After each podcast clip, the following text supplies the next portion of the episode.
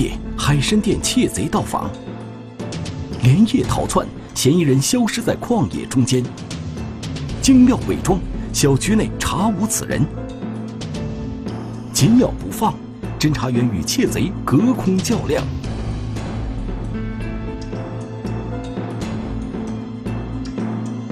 案发除夕夜，天网栏目即将播出。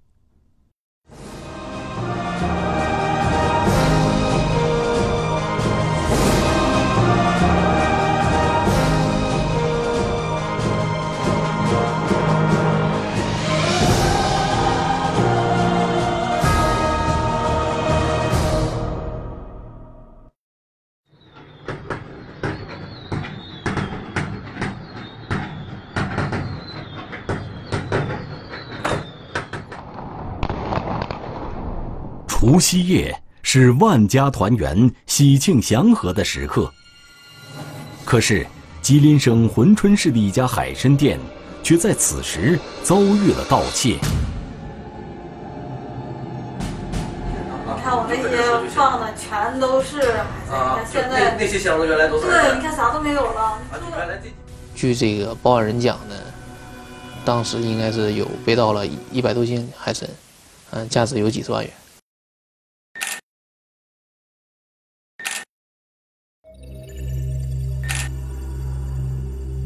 呃，他是被盗了好几种，不是不只是一种，应该是被盗了三种。这三种呃都是两千、三千元不等，啊，用于那个日常零售或者是批发的存货，啊，放在存放在仓库里边。据店主清点，被盗的都是一些海参干货，价值较大。窃贼选择在除夕夜作案，应该是有备而来。存心让人过不好年。毕竟是这个，呃，发案时间非常特殊，三十晚上，因为三十晚上无论是，呃，犯罪嫌疑人呐，还是说啥，因为都是应该在过家里面过年嘛。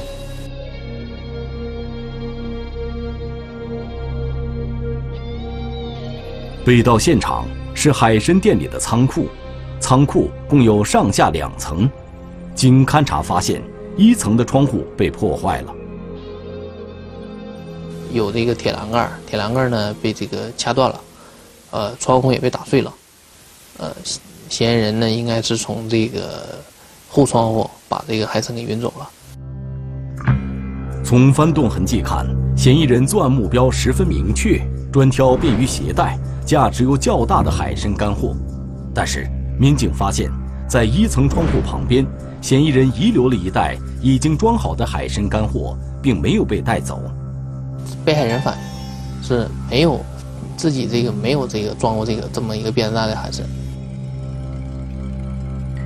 啊，初步怀疑应该是那个被嫌疑人被冲了，正在实施盗窃的时候，可能呃被害人回到现场，啊，他发现被害人回来了，啊，马上仓皇逃走。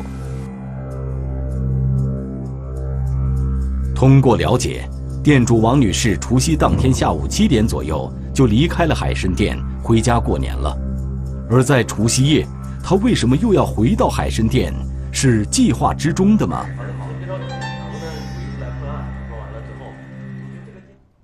据店主王女士讲，除夕当晚吃过年夜饭后，她在家里曾通过手机调用设置在店里的摄像头。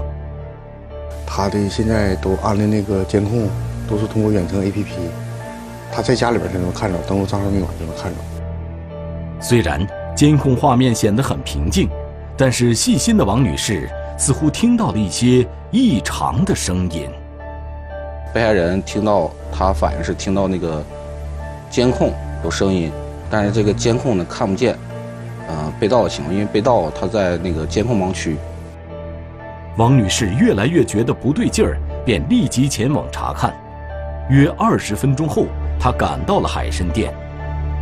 按照民警的推测，王女士到达海参店时，嫌疑人可能刚刚离开现场。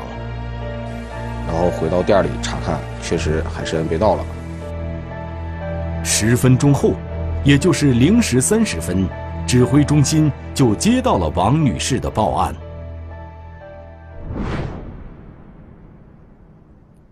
海参店大厅内装有监控探头，监控画面的远端就是被盗的仓库。现场监控呢，它这个被盗这个小屋跟这个大厅之间有一扇门，这个门呢当时是关着的。当晚这扇门自始至终没有打开，所以王女士只听见了声音，没有看到嫌疑人作案的画面。海参店里边，那个前面大厅是有监控的，后边被盗的仓库是没有监控。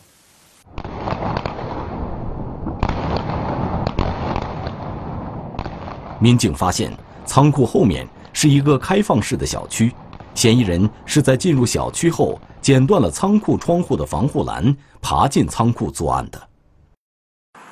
海参店的后边这个窗户，呃，对着的就是这个一个。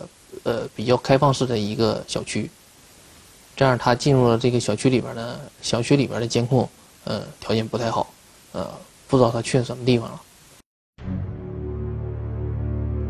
仓库的地面上留有一枚鞋印，初步判断，应该是一名男性所留。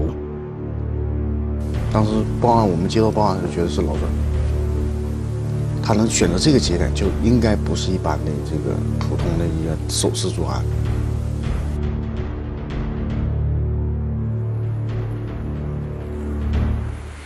这当时翻动的痕迹，原来还是在这泡沫箱里，他从那个泡沫箱运到那个有编织袋，白色编织袋，他应该是顺手在那儿直接就拿到了编织袋。他这个编织袋没什么特征，跟咱平时这个市场买编织袋没什么不一样。对，盗窃案发生在除夕夜。刑警队从上到下都十分重视，还在家过年的民警主动归队参与办案。这个位置啊，大家都看到了。这个后边呢，这个区域呢是一个开放式小区，东南西啊都有门嗯啊，因为它那个应该是有交通工具。嗯啊，所以说主要排查有交通工具的。嗯啊，进去又出来的。嗯，短暂时间内。大家分析，如果嫌疑人是被回店里查看的店主惊扰了，那么从后窗逃跑的嫌疑人肯定会在这个小区里出现，这是他的必经之路。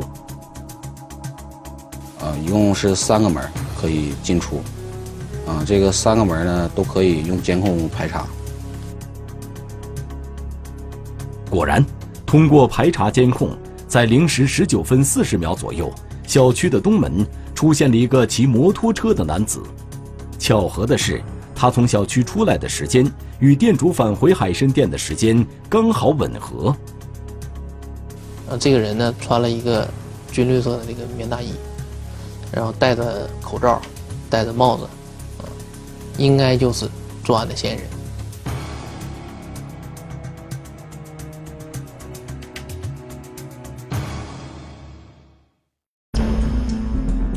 七之夜，海神殿窃贼到访，监控排查，嫌疑人一直不露真容。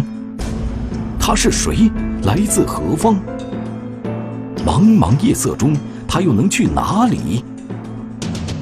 案发除夕夜，天网栏目正在播出。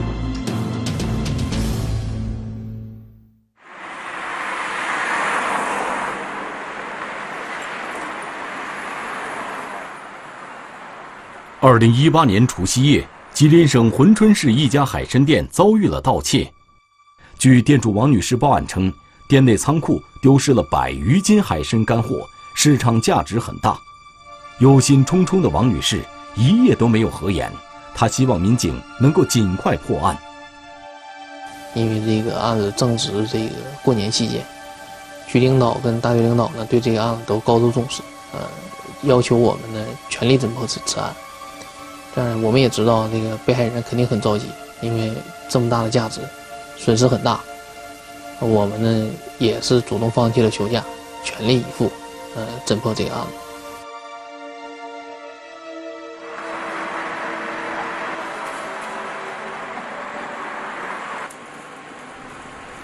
通过调取监控，侦查员发现，在除夕夜店主返回店里查看的时候，海参店后面的小区里。出来了一名骑摩托车的男子，而且他把自己包裹得非常严实。呃，身高在一米七左右，呃，头戴那个鸭舌帽，外面还有一个大衣的那个帽子，然后面戴口罩，就这么一个人。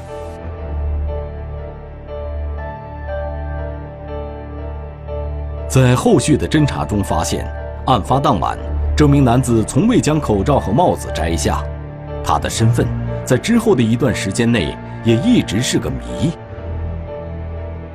那发现呢，他来来回回骑摩托车，应该是在运这个海参。那从九点到零点期间，总共跑了三趟。接下来，侦查员又找到了这名男子第一次到达海参店的画面。于十七点四十四分，进入案发现场的一个海参店后窗正对这个小区。呃，经我们判分析判断呢，他应该是到这个小区呢进行踩点，因为当时店主还没有关门。当时。这名男子并没有骑摩托车，在监控画面中是徒步的状态。就是通过反复查看监控，发现嫌疑人这个走道特点，嗯，他是佝偻了身子，双手插在呃袖口内，走路是左右摇摆，当然步态就是一瘸一拐，啊，走路呃腿部有些残疾。两个小时后，嫌疑人不知道在哪里绕了一圈后，再次出现在了画面里。而此时，工作了一天的店主已经回家，海参店里空无一人。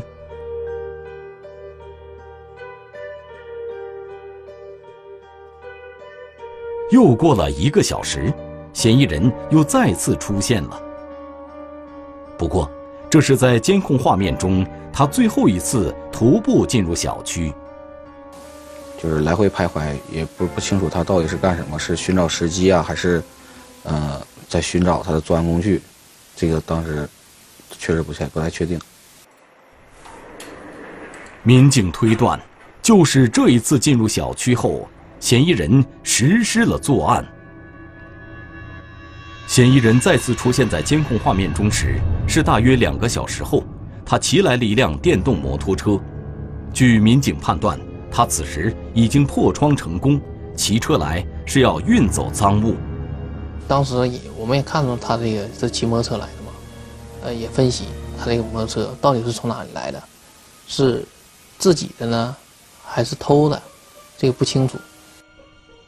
而就在四分钟之后，嫌疑人从小区的另一个出口东门离开了。也确实看看见了这个。摩托车呢，上面每次离开的时候都有装装有这个玻璃丝袋子，应该呢，据我们判断，应该就是被运走了被盗的海参。那回来的时候呢，就是空的。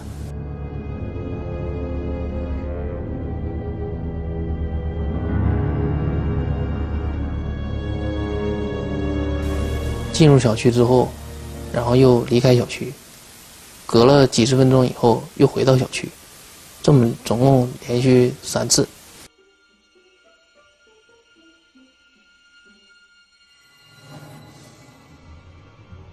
第三次，也就是最后一次，嫌疑人零点十九分离开现场时，并没有带走海参。那最后一趟零点的时候，应该是被这个店主回来给冲到了，冲到了呢。他的一个骑摩托车最后就逃跑了。紧接着，民警开始调查嫌疑人三次盗运赃物的目的地，因为他每次呢走的三条路线都不一样，我们投入了很大的精力，啊，很大的这个警力进行这个排查，最后呢确定这个三条路线呢最后呃都消失在这个城西这个方向。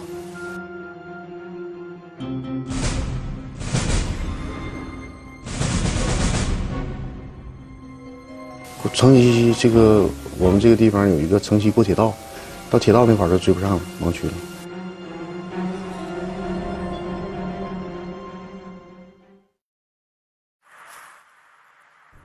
珲春市的西部郊区连着大片农村地区这里距离海参店大约五公里除夕夜嫌疑人也得过年。民警推断他可能会在这里落脚。初步怀疑他就是，呃，嫌疑人应该是居住在城西，或者是暂住在城西。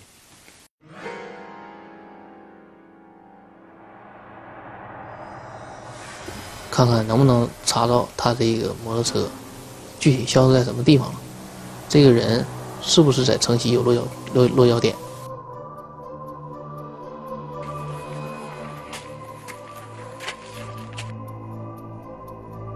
事态的发展有时真的很巧合。侦查员在一个蔬菜大棚旁边偶然发现了嫌疑人骑行的那辆电动摩托车，找到了，当时就找到了，找到在一个那个。种菜的一个大棚旁边放着。侦查员感觉到了破案的曙光，以车找人，嫌疑人的身份可以很快查明。但是附近村民对这辆车似乎都不熟悉。经过我们调查呢，恰恰发现这个摩托车很有可能是偷的。我们进行了一个这个警情梳理嘛，当时发现确实在这个案发现场那个海海参店附近二百米处一个胡同里，啊，有人报案称呢，这个在这丢了一个摩托车，这样的话跟这个摩托车是吻合的。车是偷来的，嫌疑人弃车逃走了。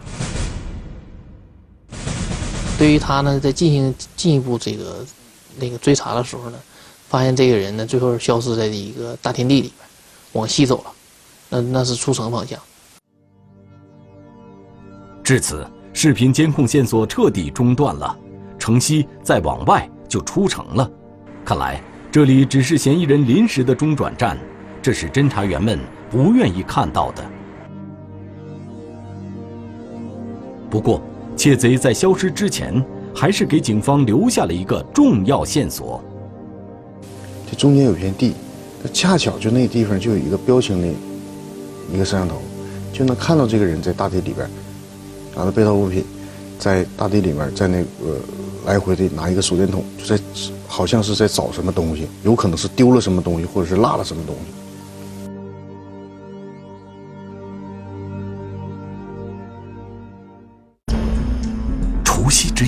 窃贼得手后连夜出逃。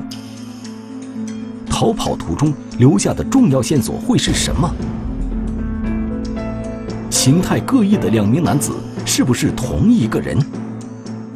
侦查员紧咬不放，嫌疑人身份终于被查明。案发除夕夜，天网栏目正在播出。现在捋着这个道边往这边走呢。然后，我这个嫌疑人逃到城西之后便失去了踪迹，而且可能已经出城。不过，侦查员没有气馁，而是进一步依托监控，计划摸清嫌疑人的来路。在在这个摄像头下面，能不能看见我？啊，那我现在往这边拐了啊。当时追到一个嗯一个街道，这个街道当时那个边上树也非常的高。啊，所以这段时间不能确定他是从到底是从哪儿走到这儿的。侦查员在那个现场实地徒步走了一下。后面的摄像头可以看见我是吧？监控时间的十七点三十八分左右，嫌疑人的一个很小的身影被侦查员捕捉到了。这会儿把这个所有盲区都接上了。把他这个整个路线呢梳理出来了，啊，最后锁定这个犯罪嫌疑人出现在这个一个小区。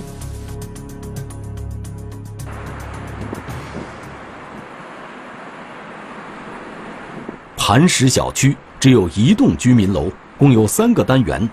监控显示，除夕当天十七点十五分左右，嫌疑人从一单元走了出来。当时。给他追到这个单元楼以后，我们也很兴奋。这个人是不是这个小区的人？嗯，有可能，或者是跟这个小区有什么关联。但是，正如城西的农村只是嫌疑人临时的落脚点一样，磐石小区会不会也只是嫌疑人临时的逗留之地呢？啊，往前进行推监控，推了几个小时，查看没有这么那个符合嫌疑人呃外貌形态的人进入到这个单元门内。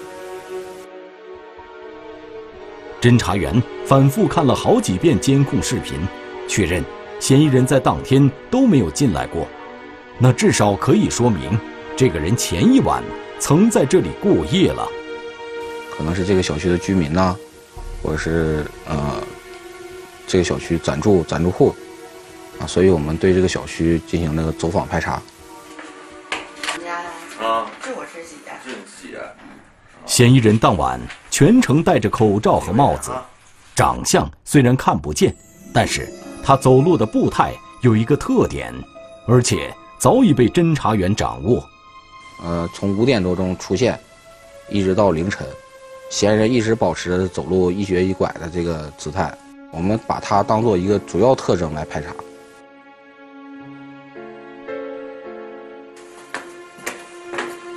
两三天的排查工作不仅覆盖了一单元的所有居民，而且把其他单元的每一户居民基本都问了个遍，但是结果很令人意外，挨家挨户的逐户的进行排查，然后对这些逐户的人员。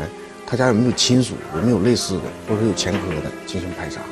但是我们排查之后发现，这些入住户和这些亲属，我们可以基本上确定就没有这样的人。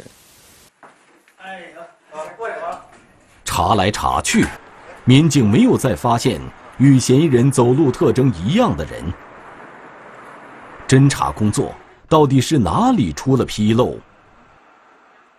那这个嫌疑人是怎么出现到这个小区的？当时我们也是挺疑惑的。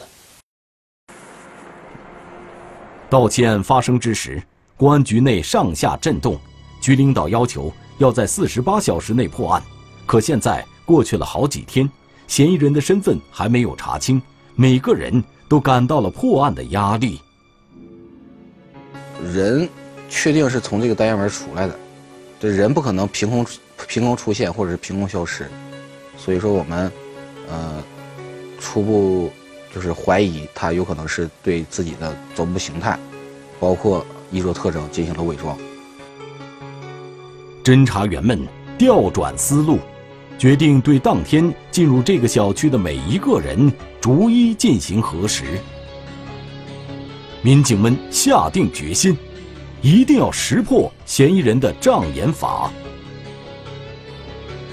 因为对这个单元门进去的所有人，嗯。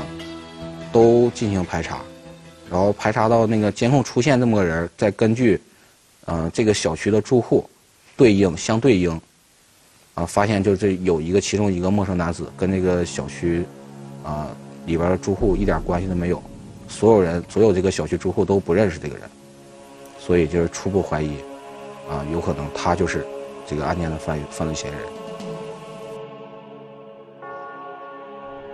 那这个人？和嫌疑人会是同一个人吗？作案人呢是有这个瘸这个瘸的这个过程，但是这个人呢他没有，他不瘸。如果说嫌疑人走路的姿态是伪装的，那么也有这个可能。但是嫌疑人再出来时换了一个很厚的棉大衣，而且还换了鞋子，而这名男子进去时只带了一个很小的袋子。带的那个牛皮纸袋，不足以装下这个他那个作案时穿的这个军大衣、鞋子什么的，鞋子也不一样。通过我们那个排查出的情况呢，也没有这个人是这个单元里面住的这个情况，证明他不应该在这个小区住。但是这个东西他是怎么带进去的？嗯，当时我也很困惑。虽然有些想不通，但是。这名男子是小区里唯一的陌生人，因此民警决定先对他进行调查。啊，通过对追这个小区的监控呢，也是发现，在小区里各种穿行，走小胡同，这个这种走路的特点，那不像是一个正常人走道啊，很可疑。这样再追的时候，就发现这个人原来是在这个延吉的一个大客车上下。难道嫌疑人是除夕当天才到的珲春？这是民警起初没有想到的。然后认为他可疑性、可可疑度很高。这样的话，我们马上就到了这个延吉的这个客运站，调这个监控，就获取了这个男子这个比较清晰的一个照片。除夕夜到访的窃贼，终于露出了真容。他是谁呢？他是一个曾在多地作案的大盗。因为他的轨迹遍布黑吉辽蒙，所以说当时进行了这个跨省的这个一个部署，对他实施抓捕。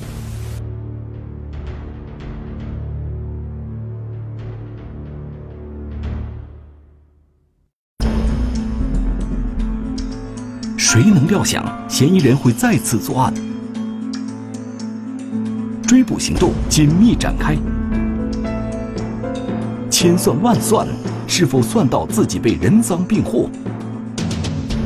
除夕夜作案的窃贼被警方从千里之外带回。案发除夕夜，天网栏目正在播出。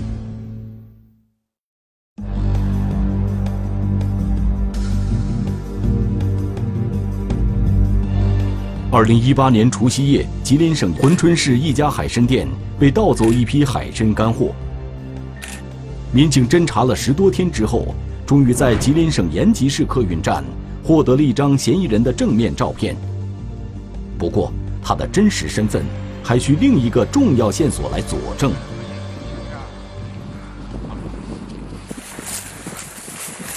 警官当时就是在这儿捡的。那个包，而且呢，嗯，对，这个包是吧？对对对。嫌疑人除夕当晚逃跑时，监控显示他曾在这片田地中用手电筒找过东西。民警当时不清楚他在找什么，便向附近群众征集线索。几天过后，有了消息。包内有一个钱包，还有那个随身洗漱用品，还有一个一张身份证。谁也没有想到，嫌疑人会遗落下自己的身份证。通过调取客运站的抓拍，啊，获取嫌疑人清晰的面部照片，经对比，啊，两个人就是啊同一人。至此，嫌疑人的身份得到了确定。犯罪嫌疑人董某有多次盗窃前科，1998年因盗窃罪被判处有期徒刑八年。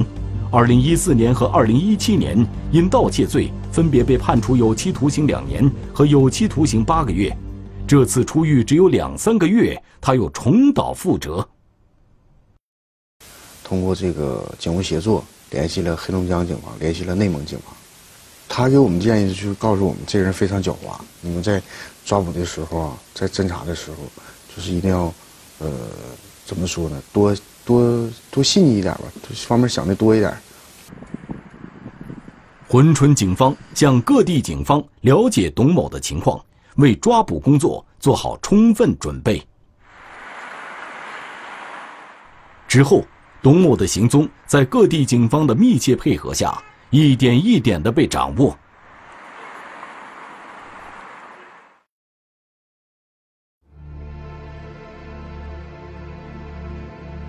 二零一八年四月中旬，珲春警方通过一系列的信息研判，得知董某在内蒙古自治区满洲里市落脚。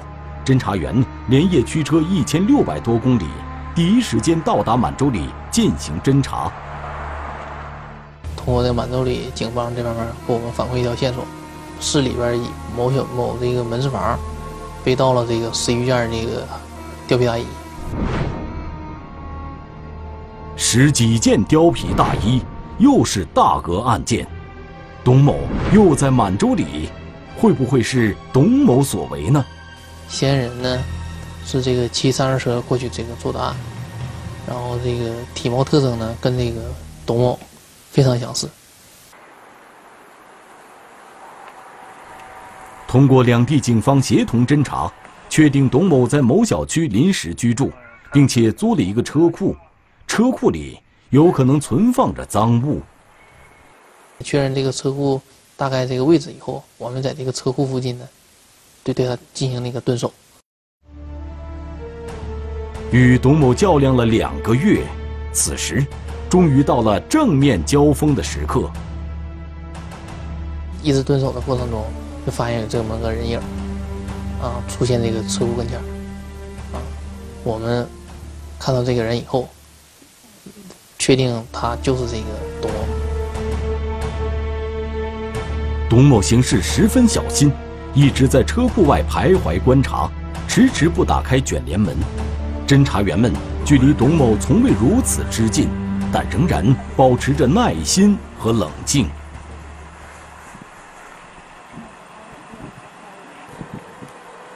开门了，开门了，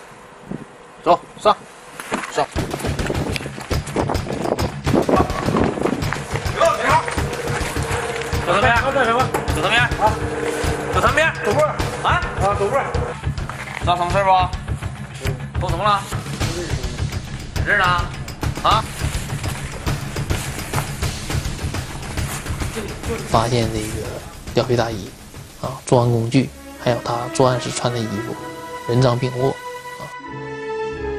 他当时以为是满洲里警方，啊，将其抓获，因为他所盗窃貂皮的事儿。十九件貂皮大衣全数在此，同时，民警查获了部分被盗的海参。但是据这个嫌疑人供述呢，这个大部分这个海参呢，已经让他销赃处理。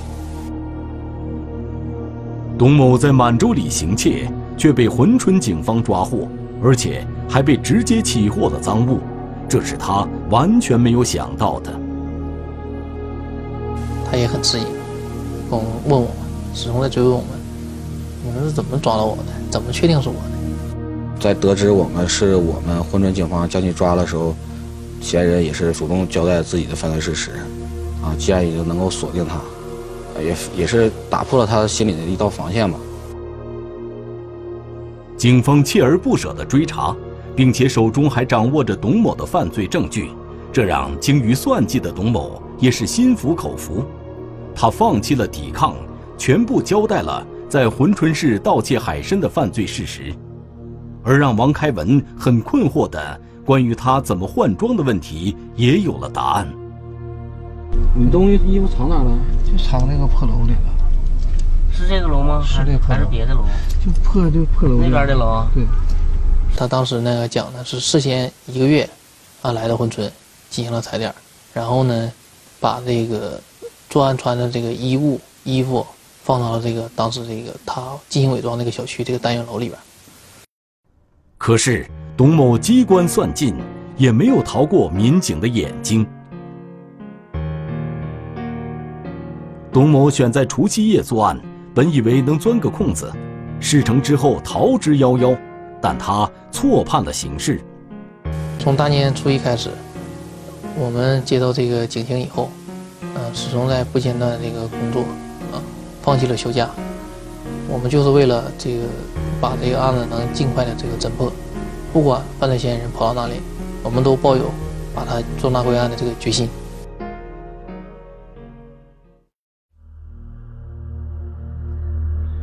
董某被抓后，一下子变得很消沉，面对比自己更胜一筹的警方，他终于被降服了。有时候我在这里头想，很遗憾，这辈子家会没了，啥啥都没有。临秋马到老，整个大星期，很黑暗，就是绝望乌黑一片。就是如果我看十年，我也没啥意义了。董某自己承认，只要警察想找他，就一定能把他找到。可是想明白这一点，对于他来说已为时过晚。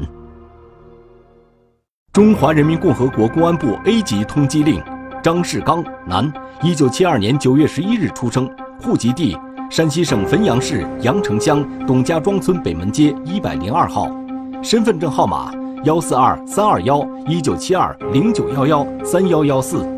该男子为重大文物犯罪在逃人员，公安机关希望社会各界和广大人民群众提供有关线索，发现有关情况，请及时拨打幺幺零报警。